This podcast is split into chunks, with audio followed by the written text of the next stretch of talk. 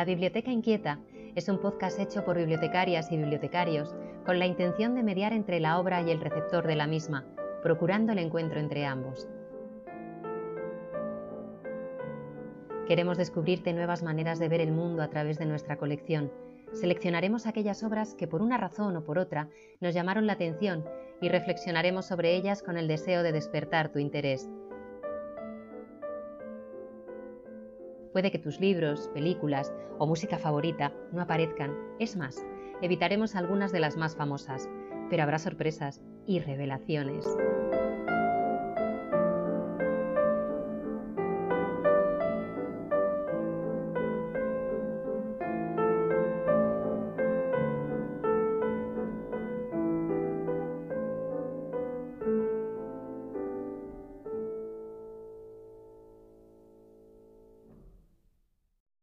Crecido y habéis visto, sobre todo viendo cine contemporáneo, actual, en el que pues los planos en la película no duran más de dos segundos, en las que toda la película van a toda leche, en las que todo está lleno de efectos especiales. Entonces entiendo que esto, no sé cómo lo habéis recibido, cómo, cuál, habéis, cuál ha sido vuestra reacción ante, ante esta ante esta propuesta, que sé que es arriesgada para mí, que, que, no es una peli que tenga una trama, en el sentido que conocemos de, una trama de una película.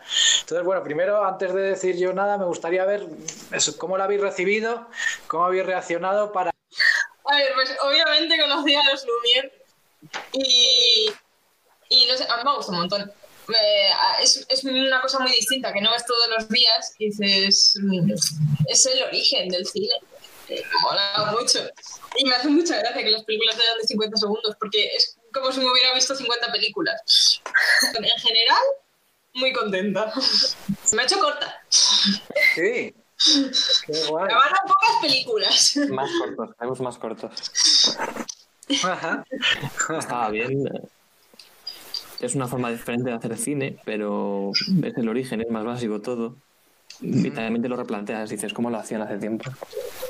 Memorizarte un, encuadre para saber exactamente dónde tienes que ubicar el plano me parece algo dificilísimo. Sí, nos parece difícil hoy en día con, el, con estos móviles aquí súper modernos. Fijaros con lo que podía ser con una cámara que podía pensar 15 o 20 kilos pues sí. y, sin, sin un visor para saber dónde estás encuadrando y cómo va a quedar la escena. Bueno, pues por lo Incluso menos... aún sabiéndolo hoy en día, seguimos cometiendo fallos en, los encuadres y, hay que repetir escenas y, me metía muerte en todo esto del proceso del cine, de los aparatos, de tal, de todo.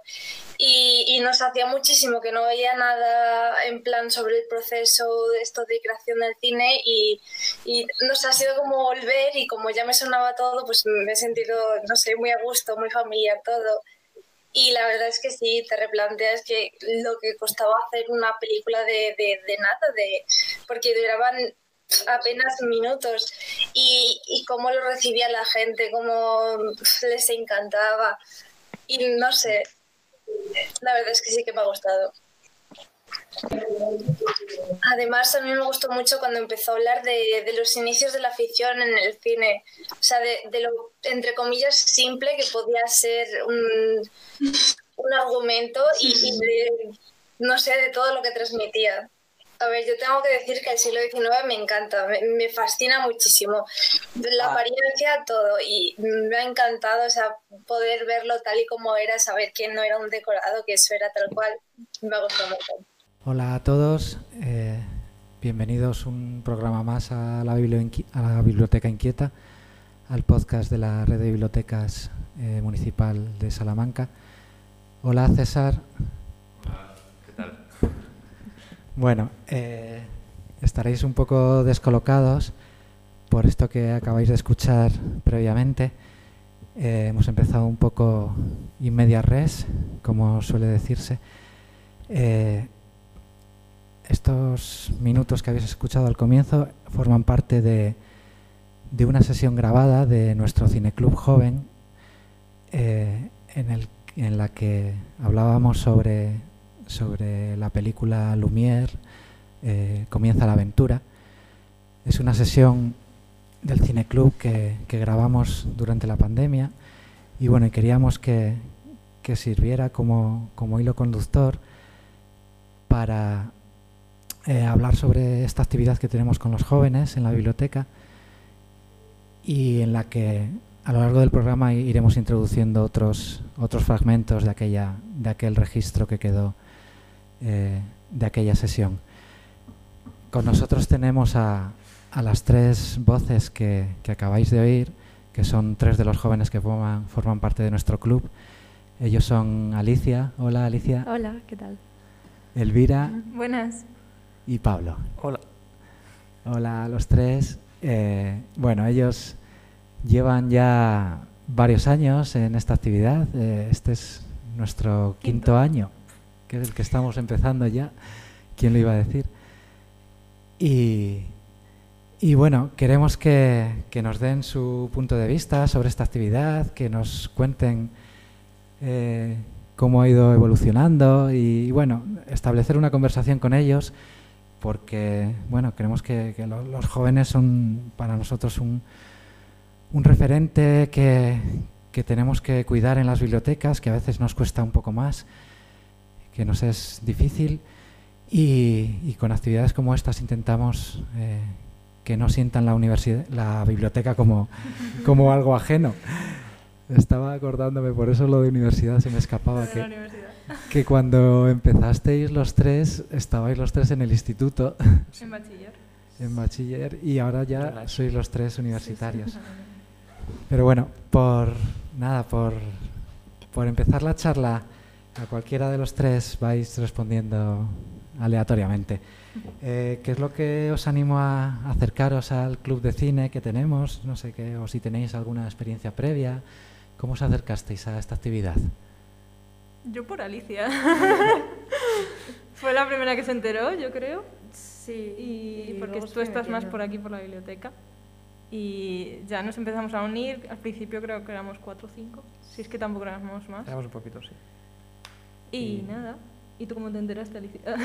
pues yo por... Pues ahora mismo no me acuerdo, no sé si fue por nuestra madre que vio el cartel o fue fuimos alguno de los dos que pasamos por delante y, y vimos el cartel. y Porque a mí me, en ese entonces me gustaba el cine, no tanto como ahora, pero me gustaba y digo, ah, pues mira, ir a ver películas gratis a un sitio, tal, no sé qué, discutirlo, sí. pues perfecto, y me gustó la idea. Y se lo fui diciendo ahí a gente. Siento ya desde entonces de relaciones sí, públicas. y Luego ya los tres hicimos de, de relaciones sí, con todo sí. el mundo y ya vinimos todos. De experiencia previa, que es lo que, segundo que has dicho, por mi parte ninguna. pues esto no, no, sé. Ah, yo tampoco. tampoco. Feliz con amigos y poco más. Sí, básicamente. Hola, yo no os conocía y nada, estoy encantado de tener gente joven aquí. Eh, a ver si se me pega algo.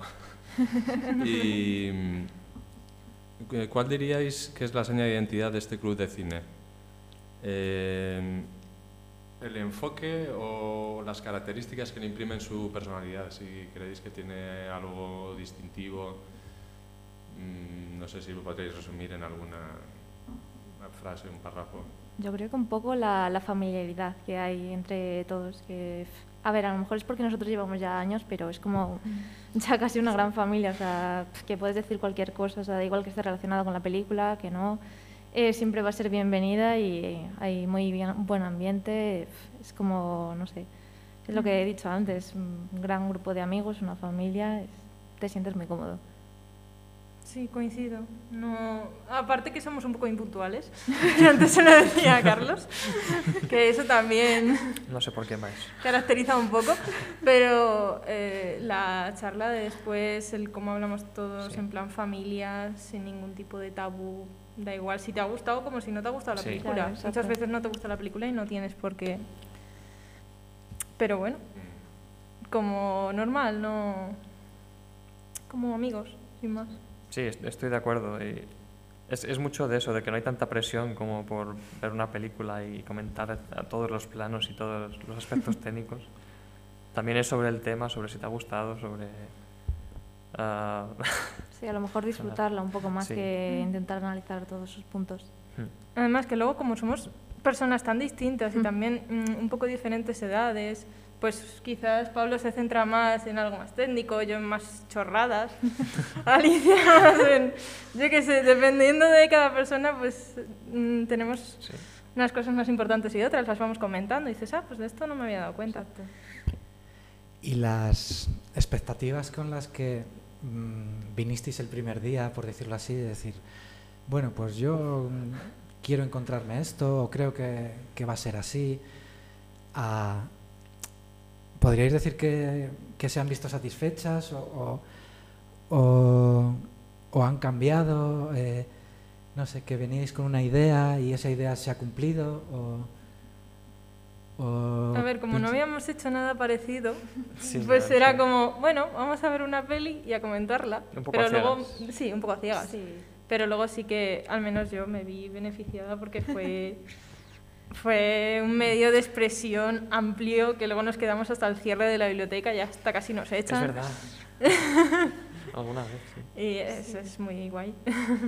Yo no venía tampoco con ninguna expectativa así, o sea, ver una película, eso es lo que ha dicho Elvira, comentarla, tal. Y yo creo que se ha visto esto superado, porque, o sea, llevo mucho tiempo aquí y gran parte de lo que sé del cine, de lo que disfruto, se lo debo a, a este Cineforum. Entonces, eh, las expectativas que tenía, que bueno, eran pocas, pero tal, se han visto muy superadas. Sí, yo también, básicamente. Ah, de hecho, es que no, sab- no sabía qué esperarme la primera vez que vine y seguramente fuera, no me acuerdo exactamente, pero seguramente fuera algo como lo que decía antes, típico cine serio en el que se va a ver una película. Sí, a lo mejor que la ves, eh, haces cuatro comentarios y Sí. te vas para casa. O sea, a lo mejor no Sí. esperábamos quedarnos tan enganchados con la conversación después y tal. Sí, eso es verdad. Y hablando así un poco del cine en general, eh, porque yo creo que Carlos y yo compartimos unas relaciones, o sea, la relación de nuestra generación con el cine seguramente sea diferente a la vuestra, porque vosotros habéis crecido con YouTube, habéis crecido con TikTok, habéis crecido con un montón de, digamos, forma de consumir el audiovisual diferente a lo nuestro. Nosotros íbamos a un videoclub y sacábamos VHS.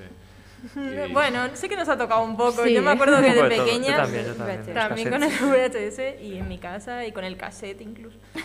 Ah, bueno, de escuchar igual no algo de música. jóvenes como sí. pienso. No. A No, ver. eh, yo os quería preguntar, porque tengo mucha curiosidad, la verdad es que no me relaciono con gente de vuestra edad normalmente, porque salen corriendo cuando me ven. y me gustaría que nos hablaseis de la relación que tenéis vosotros con el cine, si hacen buenas películas para... porque es, es obvio que hacen películas pensando en vosotros, o sea, en un Sí. target de edad determinado. Eh, ¿Creéis que es cine calidad o es cine más de, bueno, digamos, no, no- puro entretenimiento sin más? Y a mí me interesa mucho el tema de la duración de las películas. ¿Cómo vivís vosotros el hecho de tener la atención puesta durante, yo qué sé, hora y media, dos horas en una sola cosa? Y en porque a, a mí me cuesta y, digamos, no he estado tan expuesto como vosotros, no... O sea, tengo el cerebro frito de otras maneras, pero no, no, no de la manera que la tenéis quizás vosotros. Eh, ¿Cómo os cuesta realmente? ¿O eh, tenéis, no sé, no sé eh, igual es una cosa, una idea mía que no se corresponde con la realidad, pero creo que quizá, no sé si la relación co- vuestra con el cine es diferente. Eh, pues no sé muy bien a lo mejor a lo que te refieres, pero eh, con el tema de, de duración y tal, sí que es cierto que a lo mejor en algunas películas te cuesta más, pero yo creo que es cuestión de eh, coger un poco el ritmo de una película, coger también una que, que, cuyo ritmo se adapta a ti y sea no fácil de seguir, porque no tiene que ser fácil de seguir, pero con la que te sientas a lo mejor identificada o que te llame la atención por algo. Y en cuanto al tema del cine, si es cine de calidad, si no, si es de estos, a lo mejor como la comida rápida también, pues el cine rápido. Yo creo que hay un poco de todo, porque hablando con gente y tal, eh, hay muchas que me responden que es una respuesta que odio, que es como que el cine ya no se hace como antes, ya no hay películas buenas. Y no es verdad, o sea, estoy completamente de desacuerdo porque hay pelis muy buenas. Eh, puedo poner muchísimos ejemplos de a lo mejor de este año, del año pasado. Eh, una que me he puesto a volver a ver eh, de esta mañana mismo es Aquelarre, que es española, es bueno del País Eh, Vasco. Sí, me suena, creo que sí que lo he visto. Pues, espectacular, o sea, es una película que es mm, súper bonita eh, y tiene contenido, no es de estas que la ves y, y ya.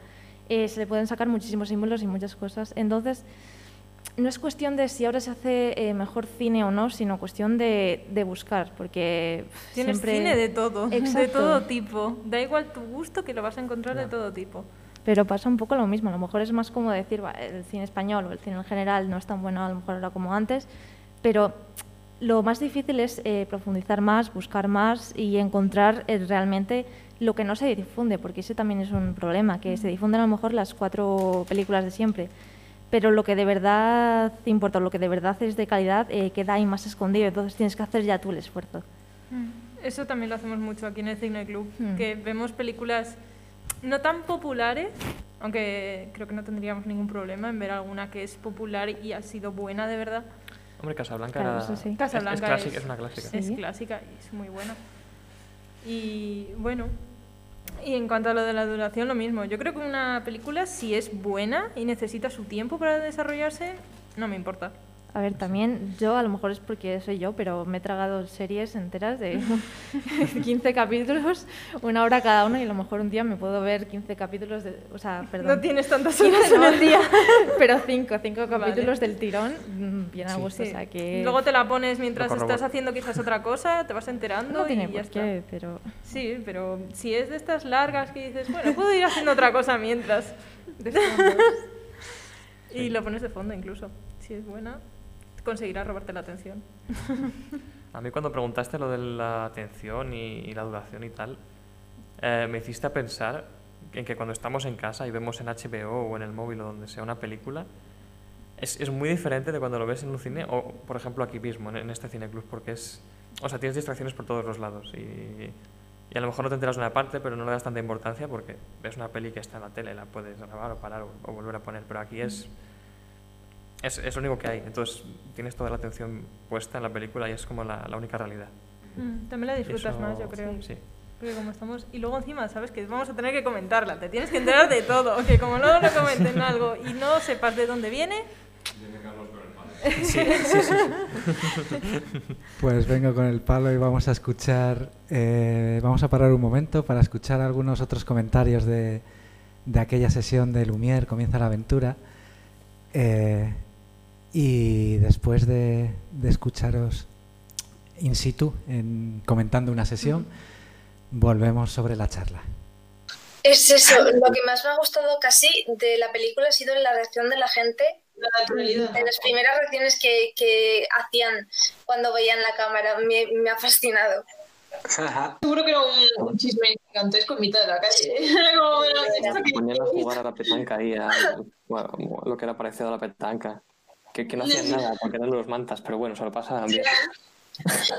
No, sí, pero o sea, grababan cosas cotidianas, pero la gente intentaba hacer como algunos intentaban ignorar la cámara y otros directamente miraban a ellos, saludaban y no sé, resultaba mm, súper simpático. Sí, el comportamiento de la gente no, no era muy distinto al de nosotros hoy en día. O sea, A mí, yo cuando la estaba viendo, de, he estado he estado pensando en plan, Buah, esta gente que está pasando y que está en su año, tiene que pensar eh, como qué raro que, o qué aburrido que estén simplemente grabando, por ejemplo, la salida de, de, de las personas de la fábrica. Es como muy aburrido, pero aún así a nosotros nos sorprende porque vemos a un caballo, vemos a una carroza, vemos a, a gente vestida todos con sombreros, con, con batas o túnicas. O... Es que es raro. Y claro, pero a la vez me pongo como en su piel diciendo, a ellos les tenía que parecer súper aburrido una película, súper. Sí, es muy aburrido.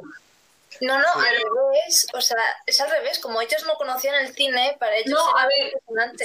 Obviamente era alucinante, pero como con la mentalidad de hoy en día puesto en el siglo Ah, ya, hombre, claro, la mentalidad es diferente, pero ya obviamente, por eso me lleve mucho a la cabeza. Y sobre todo seguro que no pensaban que harían historia. Mm, Seguro. De caña. no, pues no. sí, sí, eso es verdad. No sabían lo que estaban inventando. O sea, no, no sabían hasta dónde podía llegar. Mm. Es que es, por eso, o sea, las relaciones eran supernaturales y luego la importancia que, que tuvo luego todo eso. Sí, sí, porque eso ha dado lugar a, mm, cambiar gran parte de la historia del siglo XX. El cine mm, forma parte no solo de la historia del arte del siglo XX, forma parte de la historia en sí. El cine ha servido para hacer propaganda, para manipular, para difundir, para muchas cosas en el siglo XX. Y, ellos fueron los pioneros, lo que pasa es que no sabían, los Lumière, los propios Lumière, no sabían el poder que tenían entre manos, o sea, no desde el punto de vista artístico. Ellos iban solo al negocio y no pensaban mm, luego sí que se dieron cuenta eso, que aparte del negocio podían hacer espectáculo. Con él. Le salió bien. bueno, pues volvemos a, a nuestra conversación con Pablo, con Elvira y con Alicia sobre el cineclub joven que tenemos en, en la Torrente Ballester.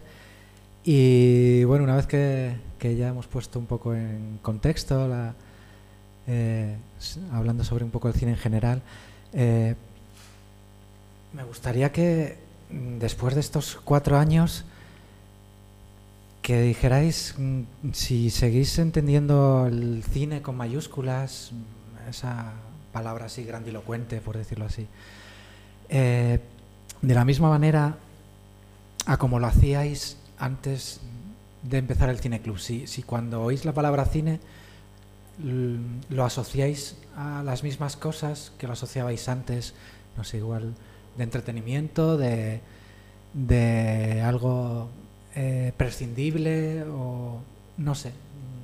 ¿Qué pensáis cuando oís la palabra cine? Eh, a ver, respecto a lo de si entendemos el cine como antes o no, eh, la respuesta es no. hemos profundizado, al menos en mi caso, muchísimo más, desde a lo mejor fijarnos en aspectos superficiales o en decir, bueno, pues este actor lo hace bien, este eh, a fijarnos a, aspectos más de guion, más de si esto concuerda, esto no, aspectos más técnicos, fijarnos en el encuadre, en, las secuencias y bueno y también más en aspectos de, argumento, de, simbolismo, de significados. Eh, en ese aspecto yo he evolucionado un montón y entiendo el cine desde un aspecto más, más profundo y me ha, ayudado a apreciar mucho más las, las películas. Yo cine, en plan cine mayúsculas, ahora mismo lo asocio a ver cine con gente. No lo asocio a, si no, cine con minúsculas. Pero cine de comentarlo y cine con gente.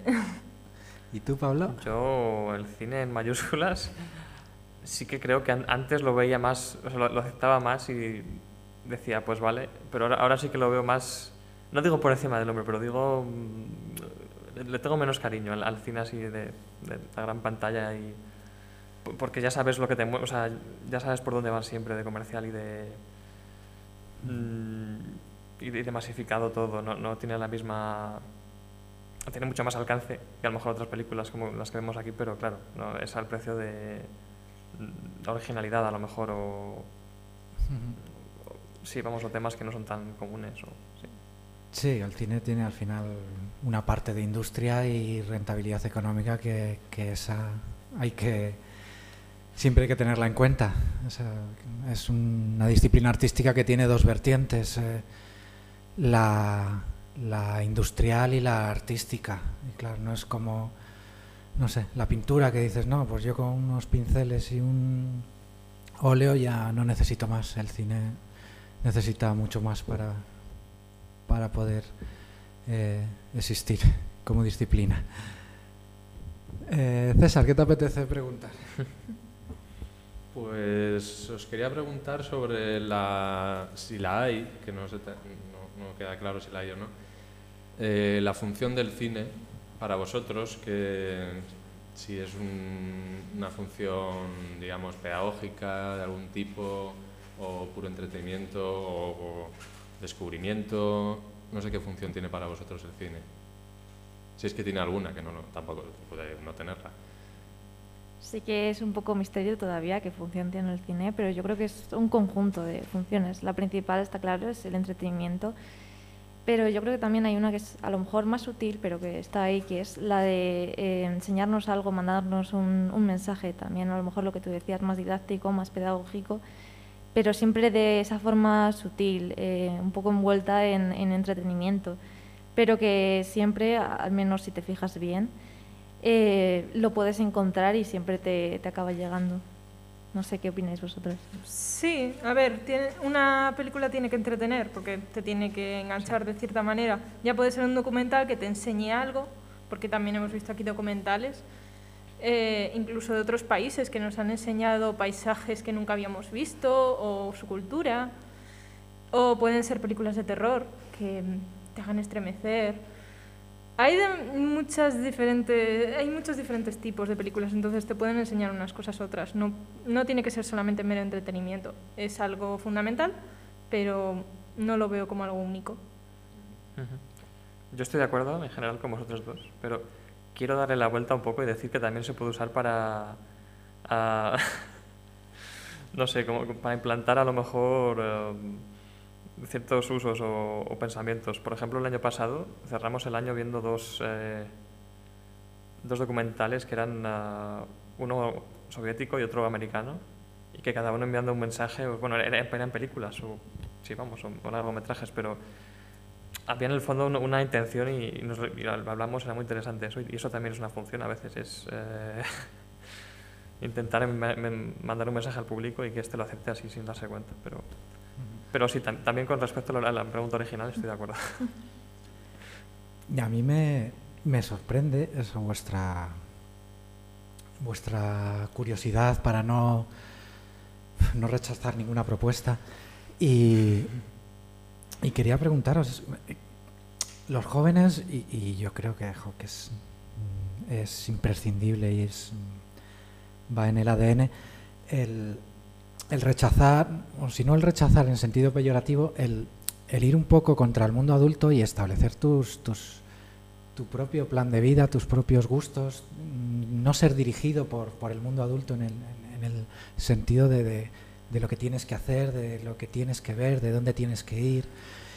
Y, y aquí, sin embargo, mm, aceptáis mm, las propuestas que se os hacen desde la biblioteca para, para ver eh, ciertas películas que, que ni siquiera conocéis. Eh, eh, no sé. Mm, ¿Tenéis alguna opinión o, algo que me podáis decir de, de por qué confiáis en, en la programación que, que tenemos, en la selección de películas?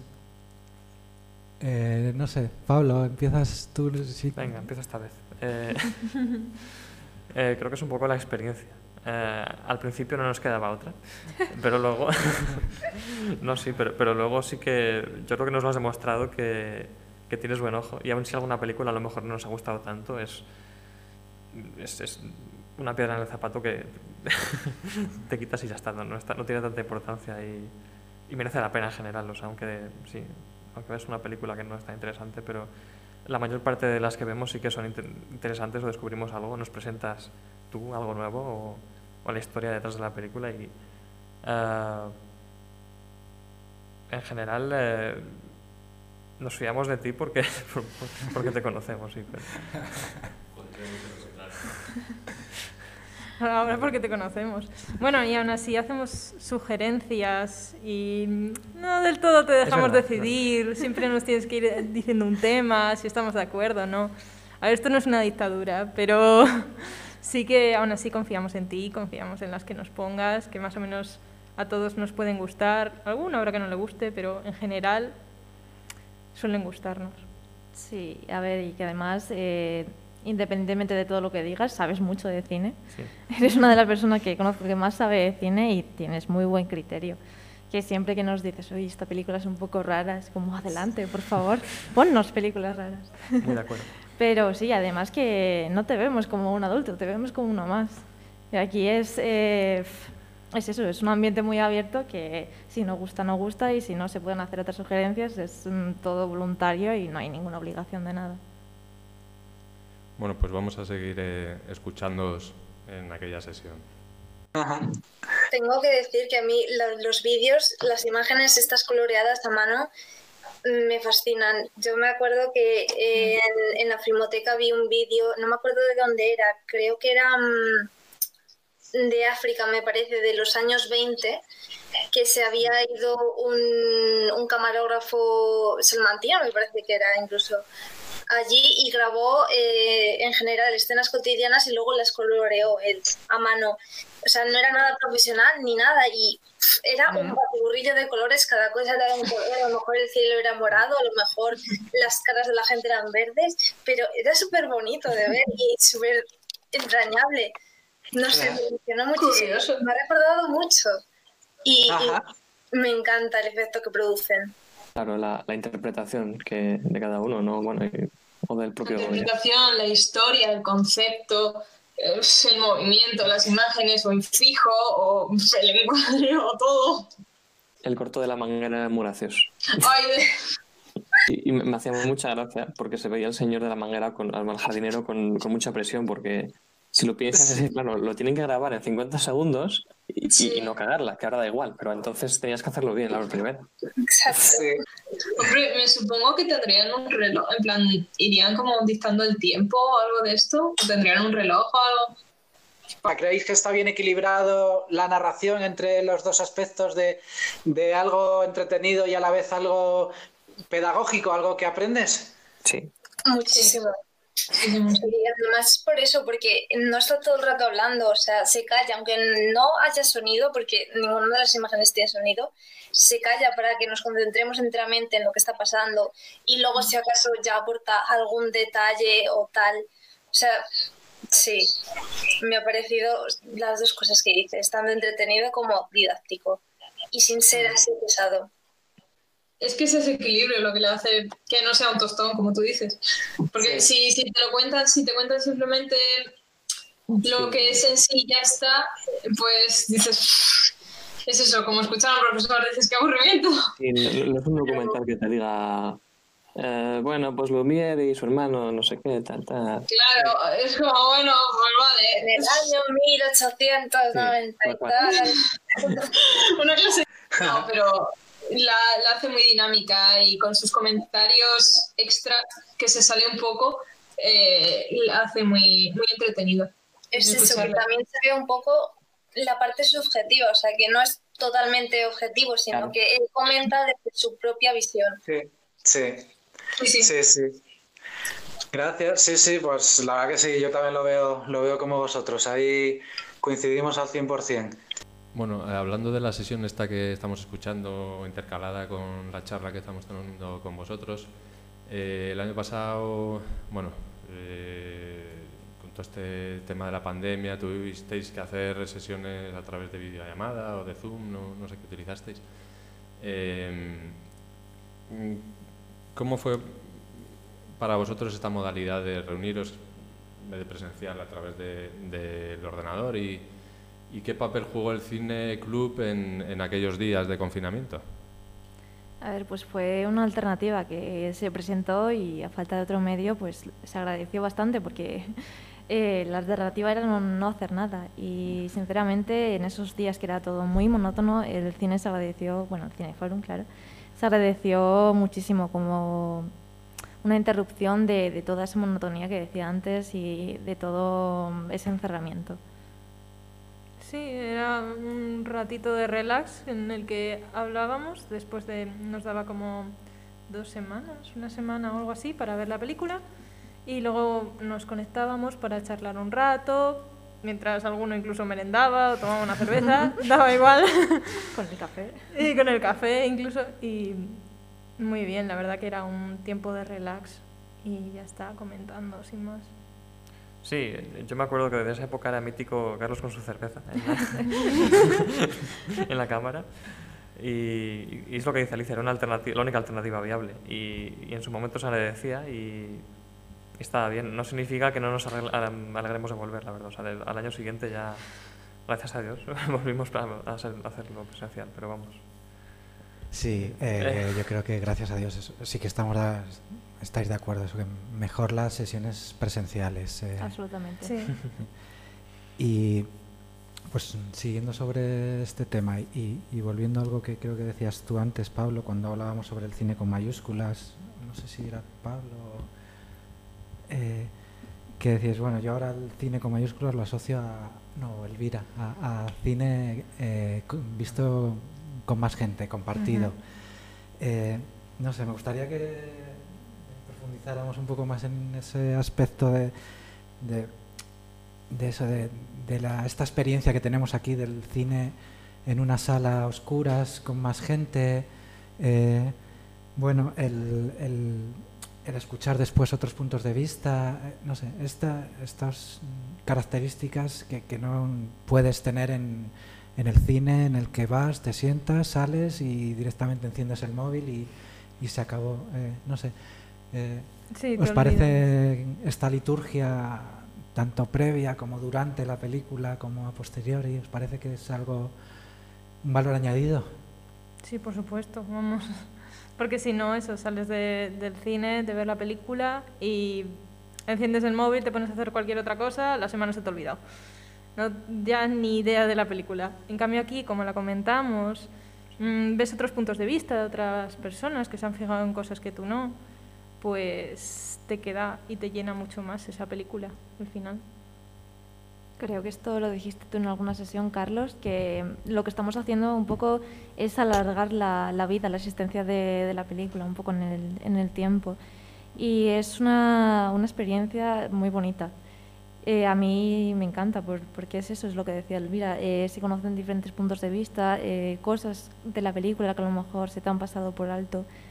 Y, y eso, y no deja de ser eh, la existencia misma de la película la que se queda con nosotros mientras eh, estamos hablando de, de, ella. Me gusta esa la, metáfora esa que dice Alicia de, de, que continuamos la vida mientras sigamos pensando en ella y Y, sí que es verdad que en ese sentido igual las películas modernas son hasta más mortales porque acabas de verla y ya te pones, vas a lo siguiente y ya la dejas y, y lo damos por hecho todos. Como hemos visto la película, me ha entretenido, está bien, pero aquí venimos, lo, lo debatimos tenemos también presentación antes, es, es un evento más, como que tiene más importancia, más, sí. Es una manera de hacer un poco vuestra la película también, ¿no? De incorporarla y mezclarla un poco con vuestras propias vivencias y de reflejos quizá en la historia también, de vuestra propia historia personal. Quizás si se fija mejor en la memoria. Sí, ¿no? Cada uno cuenta sus experiencias mm. que le hayan relacionado en sus propias vivencias con la película, lo cuenta, lo, es muy, muy interesante. Mm. Se alarga la película. Em, tengo aquí dos preguntas que igual lo, las, las, uno en una sola, a ver si no me hago mucho lío. Em, quizá, eh, al contrario que la universidad, que es una actividad arreglada, que es obligatoria, y tenéis unos horarios y tal. Esto es un poco más informal y venís libremente por propia voluntad, creo.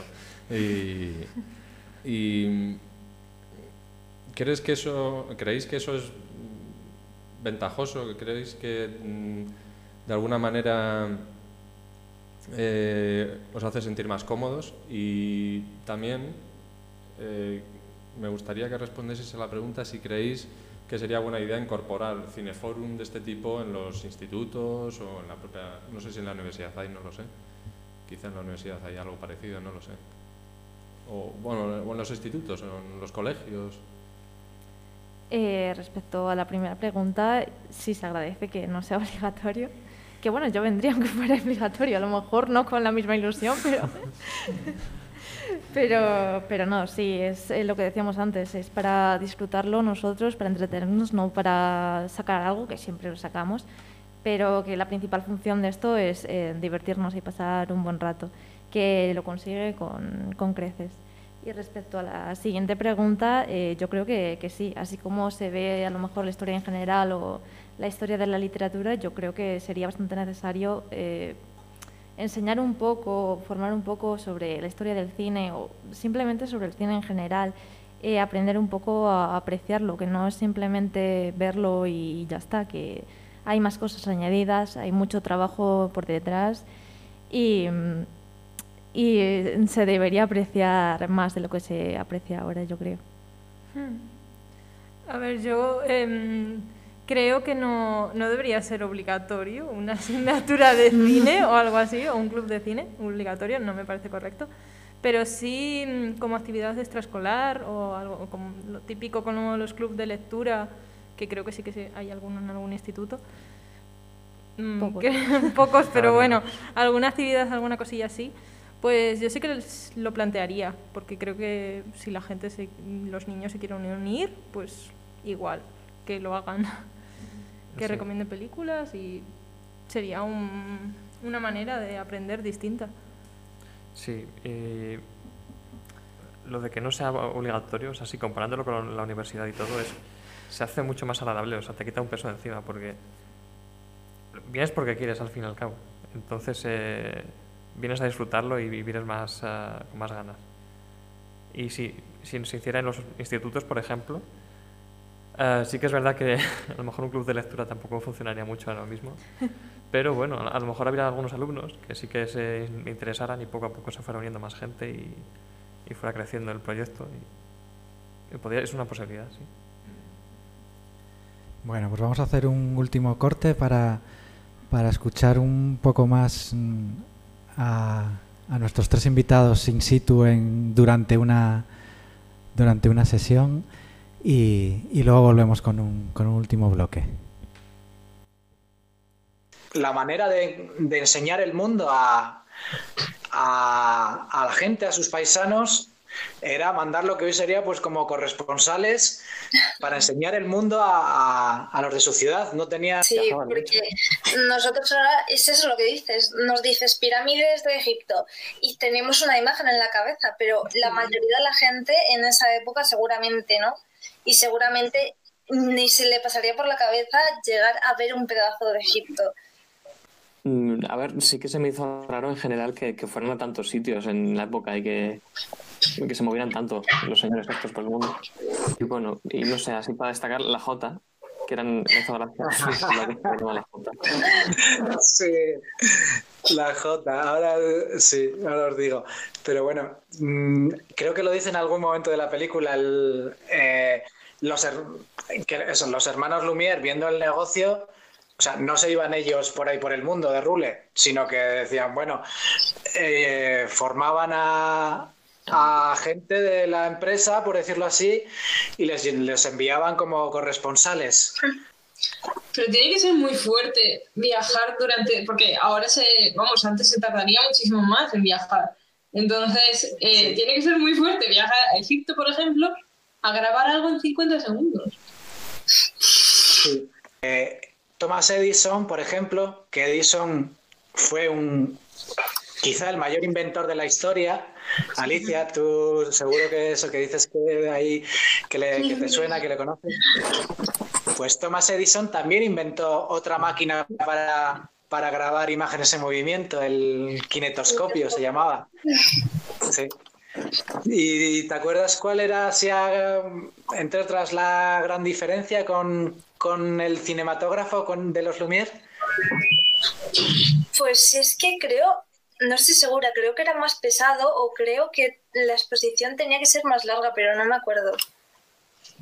Bueno, sí, yo tampoco lo sé con mucho detalle, pero sí, eh, entre otras diferencias y que hicieron que ganara la carrera al final Lumière y no Edison, eh, es que la máquina de Edison, eh, luego el visionado de las imágenes tenía que ser individual. Tenía que ser de uno en uno. Las imágenes no, no podían proyectarse para, para un público, para mucha gente. Entonces, claro, como negocio, eh, poder proyectarla para mucha gente, pues tú podías cobrar entrada, como en el cine, para mucha gente al mismo tiempo. Y eso era una ventaja que no tener que ir de uno en uno a ver la película. Pero bueno. eh, Eso lo sabía. no, No, ni idea. Muy curioso. Pues nada, venga, un último bloque de aquí de, charla con nuestras tres invitadas y, y un poco para ampliar el, el foco y, establecer un poco en contexto esta actividad que forma parte de, de- de la biblioteca, no es algo eh, ajeno ni, ni anexo, sino que es eh, parte de, la, de, la, de, las actividades de la, de la, red de bibliotecas.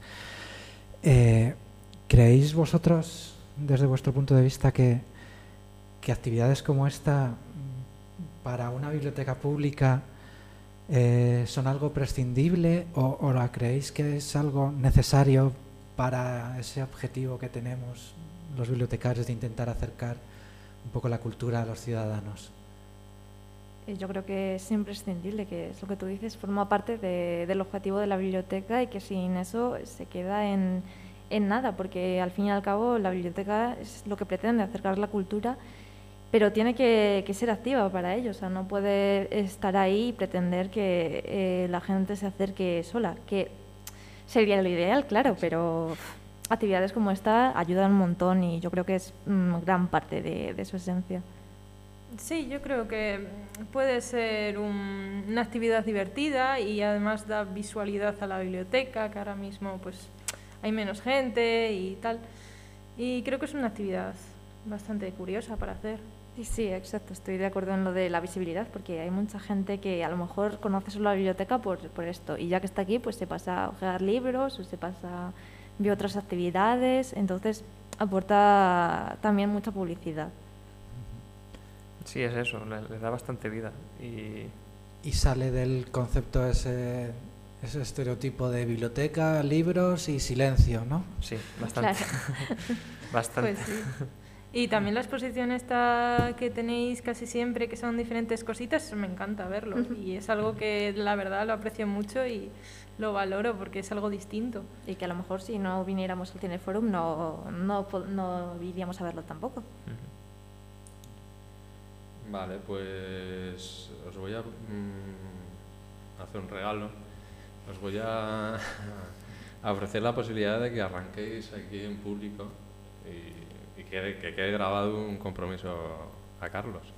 Entonces, eh, cada uno de vosotros podéis responder a qué novedad te gustaría incluir en la actividad de cara al futuro. Esto va a quedar grabado, o sea que no va a quedar más remedio que incluirla.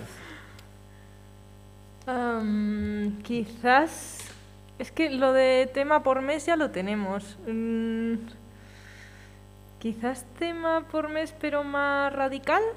Uno de terror, otro de. No sé, otro de películas de 1900. Más cerrado, ¿te refieres? Sí, más cerrado, no lo sé. ¿Te refieres a proponer películas? Cada sí, pero no sé exactamente cómo enfocarlo. ¿Qué, ¿Qué propondríais a ver? Iba a decir algo, pero Carlos me va a matar. Sobre todo porque ahora... No tengáis miedo, ¿eh? ahora no se puede, pero cuando se pueda, meter palomitas. Eso lo llevamos pidiendo bastante tiempo. sí. No nos deja. No. Es un villano. Nos tiene a pan y agua. Menos, el, la, creo que fue el primer año que traje, trajiste pasta o, ah, o algo no, así. Pero eso era al final de Pero todos eso los fue años. al final como excepción y que no se vuelva a repetir. pero bueno, Sí, sí. ya le convenceremos. Sí, poco a poco. ¿Y tú, Pablo? Yo no se me ocurre nada, la verdad. O sea, he estado pensando, pero no, creo que no tengo...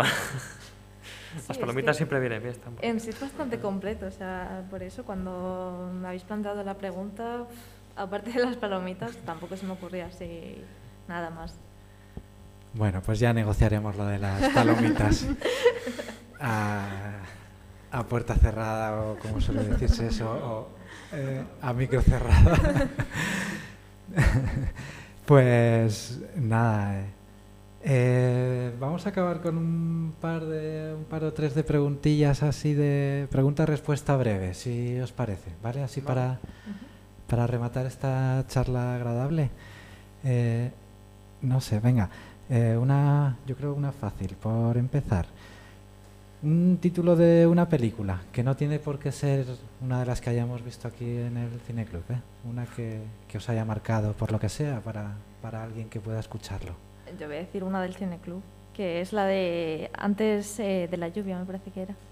Eh, me encantó, me marcó mucho, la verdad. Yo diría, es que no sé, estoy entre dos, porque mandarinas me gustó mucho Y el salario del miedo me impresionó mucho más de lo que pensaba, porque una película de 1950 y digo, ya verás, qué tostón, qué va. Y la de serie diría la de Chernóbil porque me encantó. O sea, adoro el tema de centrales nucleares y me encantó. Y poco más. Eh, yo, yo voy a salirme de la norma y voy a decir una película que no he visto aquí, pero porque es la primera que se me ha venido, se me ha venido a la cabeza. Eh, Rubber, que es una película sobre un neumático que asesina gente. ¿Qué? Sí. Sí, sí. Puedes profundizar en eso. Sí, por favor. Em, Neumático. es un neumático que cobra vida y, y vas viéndolo en, al lado suyo, como si estuvieras junto a él. Eh, y va poco a poco. A lo mejor al principio mata una botella, rompe una botella, eh, luego una de, de plástico, o sea, una de plástico, luego una de cristal, luego ve un conejo y parece ser que tiene poderes telequinésicos. eh, El neumático. El neumático. Eh, Y, y no, no O sea, digo más. Se va, se va engorilando y va- Se va gorilando y va cada vez más a más. Y no digo más. No, pues está, está guay la idea para una peli de terror. que es de terror, imagino. Oh. Eh, Es más comedia, yo creo. Sí, no. Sí, Hay de todo en el cineclub, como veis.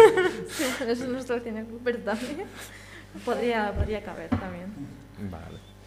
Eh, tengo aquí un- una mentira que se diga- dice sobre la juventud, o sea, una, un embuste que estéis acostumbrados a escuchar y decir, no, esto no, no es así. O sea, no. Lo primero que se me ha venido a la cabeza es que dicen mucho que somos un poco la, la generación perdida y no estoy de acuerdo. Más que nada porque tampoco nos han dado muchas veces la oportunidad de, de encontrarnos, que yo creo que, que viene con el tiempo y que es algo que necesitamos hacer por nuestra propia cuenta. Sí, podría decir la misma, no sé. Ahora mismo no se me ocurre. Sí, bueno, lo que dice Alicia engloba todo un poco. Eh, yo iba a decir que sí suelen decir que no somos educados o tal, que en algunos casos es verdad, pero también creo que somos una de las generaciones más abiertas Sí. por, la, por internet y todo, y, y las universidades y Claro, más, más contacto con el mundo de fuera. sí. diferente forma de, de hacer las cosas, que no quiere decir que sea la equivocada, simplemente es eh, parte de, de una evolución que está surgiendo, quizá nota un poco a poco. Hmm, Sí. Yo creo que como lo ven más como algo distinto, lo nuevo, lo eh, nuestra generación que se inculca más en las cosas digitales, escribir Sí. digitalmente, ya no tanto pues no Claro, sé, quizás comunicarse un tan es tan distinto pues que quizás es eso, odio por odio por la- a lo Sí, desconocido. De despegarse de las tradiciones de Mm. siempre e intentar abrir un poco la mente, quizá resulta más, más complicado. Yo doy fe, ¿eh? desde mi punto de vista, en que de generación perdida nada, que sois súper educados, que admiro vuestra vuestra capacidad para para eh, incluso integrar a cuando va viniendo gente nueva al cineclub y vuestra relación entre vosotros, gente, chavales a veces que nos conocéis unos a otros y, y no hay ningún afán de quedar por encima porque yo soy mayor, porque yo soy más pequeño, porque sino que bueno, el respeto entre vosotros para mí es, es una de las características de, de este cineclub. Así que ahí soy, soy de vuestro equipo. Pues venga, la última. Eh, en una frase, venga. eh, ¿Se os ocurre algo si os digo el club de cine en una palabra es puntos suspensivos? Yo, yo, yo. Pablo. Cine en familia. Oh, qué bonito.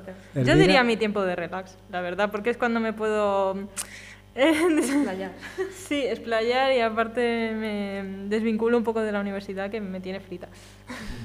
Sí, yo diría descubrimiento, un poco también ampliar horizontes, porque es, yo creo que lo que decíamos antes, que vemos y descubrimos cosas que a lo mejor de otra forma no, no podríamos hacer. Pues muchas gracias a Alicia, muchas gracias a Elvira, muchas gracias a Pablo. Por mi parte, bueno, antes de, que César diga adiós, eh, ¿qué decir? Nada, eh, la suerte que tengo de decir, los viernes por la tarde, un tipo con 48 años está rodeado de, de gente como estos tres chavales los viernes por la tarde y escucharles y conversar con ellos no se puede pedir más para un trabajo. Así que yo creo que con eso está todo dicho. Nada, que ha sido un placer teneros aquí con, con nosotros y por mi parte un placer conoceros. Y a ver si me apunto a alguna sesión y os acompaño porque me ha picado el, el gusanillo y vemos la del neumático. si nos la pone Carlos. Bienvenido eres. Estás invitado. Un saludo. Los trapecistas. Ah, o sea, ¡Hombre! ¡Hombre! A ver, ¿no os ha parecido a vosotros todo el rato? Es que yo lo, yo lo he visto unas cuantas veces y de hecho he grabado esa escena y la he pasado a compañeros diciendo, por favor, confirmarme si no parece como que esté adelantando un por cuatro. Porque impresionante la velocidad de estos acróbatas. Ha sido lo mejor. De hecho, es que creo que lo he visto tres o cuatro veces ya. Me he apuntado el minuto y he dicho, para atrás. Rebobina, vamos a volverlo a ver. Yo es que lo estoy pensando, me estoy acordando de, no me acuerdo dónde era, que enfoca a un montón de niños corriendo y van persiguiendo la cámara. ¡Ah, la de la niña del camión este! ¡Ay, es muy bonita! Esa, eh, no sé, me pareció súper tierna, pero es que no me acuerdo dónde era. esa es al final, esta es en Vietnam. Vietnam, es verdad. Vale. Esa es una, bueno, preciosa la, la carrera de la niña. Sí. Vamos, ni, ni, ni, ni mm, planteándotela y con en Hollywood con mil millones de dólares de presupuesto y, y- y un mes pensando en esa escena, te sale tan maravillosa como, como con esa espontaneidad de, de ese momento. Pu- Pues te diría dos. Eh, la, la escena del gato puede ser el primer gato jamás grabado. A lo mejor. El gato, el gato y el bebé. Y luego la otra eh, es el, el- la escena, bueno, que sí, que está, está un poco teatralizada, pero bueno, la, en la que salen el padre de los Lumière y, y el suegro de los Lumière, que me hace mucha gracia porque es muy, muy significativa ahí, los, los- y el amigo del padre. Y es como todos los... conjunto, es muy significativo que estén ahí todos ahí tan relacionados Sí. con los Lumière. sí, pero por no repetir y por decir también un par de ellas, pero creo eso, que hay muchas, eh, una, una cómica y una dramática. Cómica me gusta la de los, bueno, la de los militares valiendo la Jota, pero también la de los militares franceses subiendo la tapia ¡Ah! Cierto. que bueno, me parece que es muy cómico y que además ahí el narrador hace un comentario muy gracioso que, que dice, "Si es que es normal que los franceses no ganemos nunca una guerra o algo así. Con estos peleles. Con esto sí, pues eso me reí mucho. Y luego me gustaba también mucho dramática y que creo que, no sé si os acordáis, una de una barca que en un, en un oleaje tremendo, la barca va saliendo hacia alta mar y luego la propia mm, marea tan fuerte la devuelve hacia, hacia la orilla. Eh, y me pareció también, ostras, que dices lo que tiene que hacer el de la barca, no lo hace tan bien que como ha salido así improvisado. Mira que hay, bueno, mira que hay de ellas y, y con dos palabras que digamos ya nos acordamos de el corto que fue. sí, Es que esto incluso, yo creo que, que no pasa en, en una película de hoy en día, aunque dure una hora y media, lo mismo, eh, no te das cuenta de algunas escenas. Como es siempre lo mismo y te cuentan una historia progresiva y demás, pues eh, si te acuerdas de tal, quizás no te acuerdas. En cambio aquí, como han sido todas pequeñas y distintas historias pequeñitas, que, que tenían como una cronología a veces, pero como que es más fácil de recordar también, se te queda mucho mejor. O no sé si es por la novedad de que es distinto y se me quede mejor, pero bueno. No recuerdo toda la película perfectamente, con dos palabras. Pues nada, pues eh, muchas gracias. Jo, me alegro que haya tenido tan buena recepción la peli. Sois, la verdad que sois un gustazo que, que- os atrevéis a todo. Porque no es para todos los públicos mm, del 2020 el, arriesgarse a, ponerse de 90 minutos delante de, una pantalla a ver, a ver estas cosas. Así que muchas gracias, sí, sí, solo por la intención y luego ya, por la, por la predisposición que, que ponéis. Da gusto.